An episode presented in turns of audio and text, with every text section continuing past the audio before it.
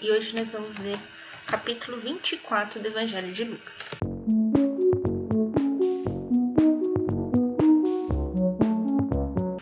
Bem-vindos aos Novenáticos e hoje nós vamos ler o capítulo 24 do Evangelho de Lucas.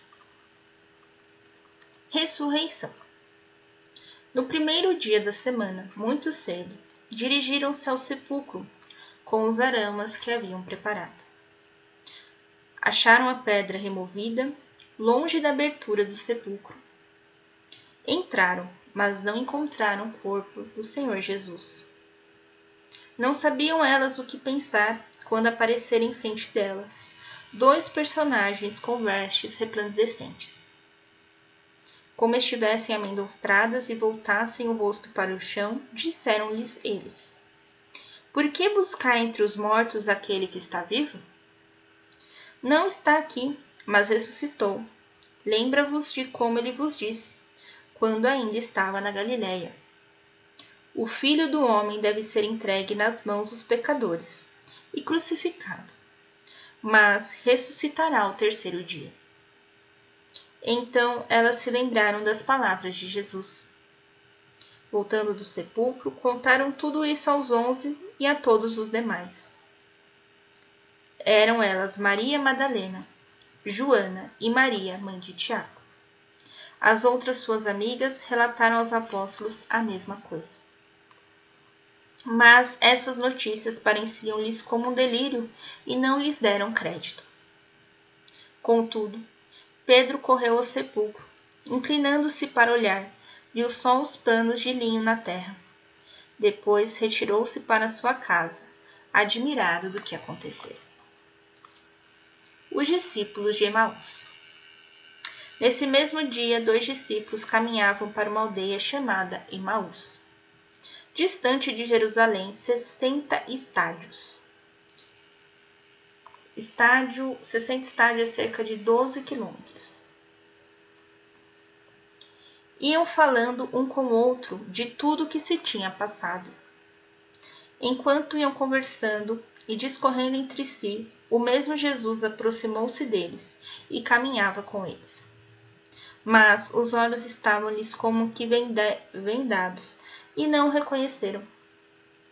Perguntou-lhes então: De que estáis falando pelo caminho e por que estáis tristes? Um deles, chamado Cleófas, respondeu-lhe: És tu acaso o único forasteiro de Jerusalém que não sabe o que nela acontecer esses dias? Perguntou-lhe ele: Que foi? Disseram a respeito de Jesus de Nazaré. Era um profeta poderoso em obras e palavras, diante de Deus e de todo o povo. Os nossos sumos sacerdotes e nossos magistrados o entregaram para ser condenado à morte e o crucificaram. Nós esperávamos que fosse ele quem haveria de restaurar Israel, e agora Além de tudo isso, é hoje o terceiro dia que essas coisas sucederam. É verdade que algumas mulheres dentre nós os alarmaram. Elas foram ao sepulcro antes do nascer do sol.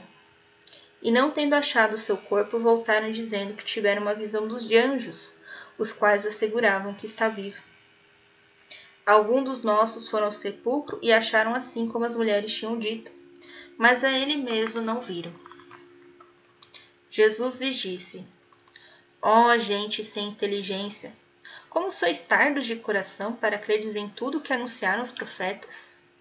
Porventura não era necessário que Cristo sofresse essas coisas e assim entrasse na sua glória?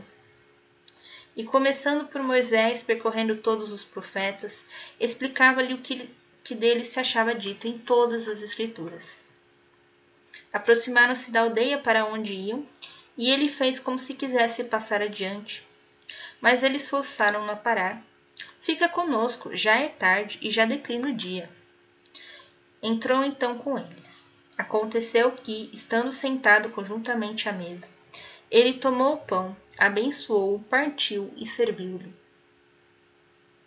Então se lhes abriram os olhos e o reconheceram, mas ele desapareceu. Diziam então um para o outro: não se nos abrasava o coração quando ele nos falava pelo caminho e nos explicava as Escrituras? levantaram-se da mesa na mesma hora e voltaram a Jerusalém. Aí acharam reunidos onze e os que com eles estavam. Todos diziam: O Senhor ressuscitou verdadeiramente e apareceu a Simão. Eles, por sua parte, contaram o que lhes havia acontecido no caminho e como tinham reconhecido ao partir o pão. Aparição aos discípulos. Enquanto ainda falavam dessas coisas, Jesus apresentou-se no meio deles e disse-lhes: A paz esteja convosco. Perturbados e espantados, pensaram estar vendo um espírito.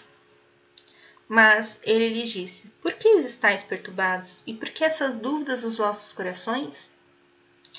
Vede minhas mãos e meus pés, sou eu mesmo. Apalpai e vede, um espírito não tem carne nem ossos, como vedes que tenho. E dizendo isto, mostrou-lhe as mãos e os pés. Mas vacilando eles ainda, estando transportados de alegria, perguntou: Tendes aqui alguma coisa para comer?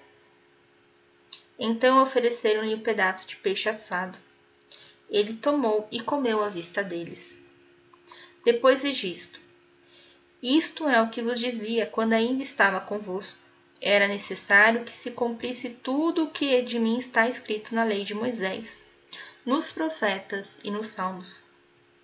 Abriu-lhes então o espírito para que compreendessem as Escrituras, dizendo: Assim é que está escrito, e assim será necessário que Cristo padecesse, mas que ressurgisse dos mortos ao terceiro dia. E que em seu nome se pregasse a penitência e a remissão dos pecados a todas as nações, começando por Jerusalém.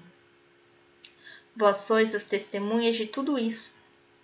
Eu vos mandarei o prometido de meu pai, entretanto, permanecei na cidade, até que sejam revestidos da força do alto. Depois os levou para Betânia e, levantando as mãos, os abençoou. Enquanto os abençoava, separou-se deles e foi arrebatado ao céu. Depois de o terem adorado, voltaram para Jerusalém com grande júbilo e permaneciam no templo, louvando e bendizendo a Deus. Com isso, acabamos a leitura de Lucas e a partir de amanhã começamos a leitura do Evangelho de São João. Um beijo, um abraço, capaz de Cristo esteja convosco e o amor de Maria.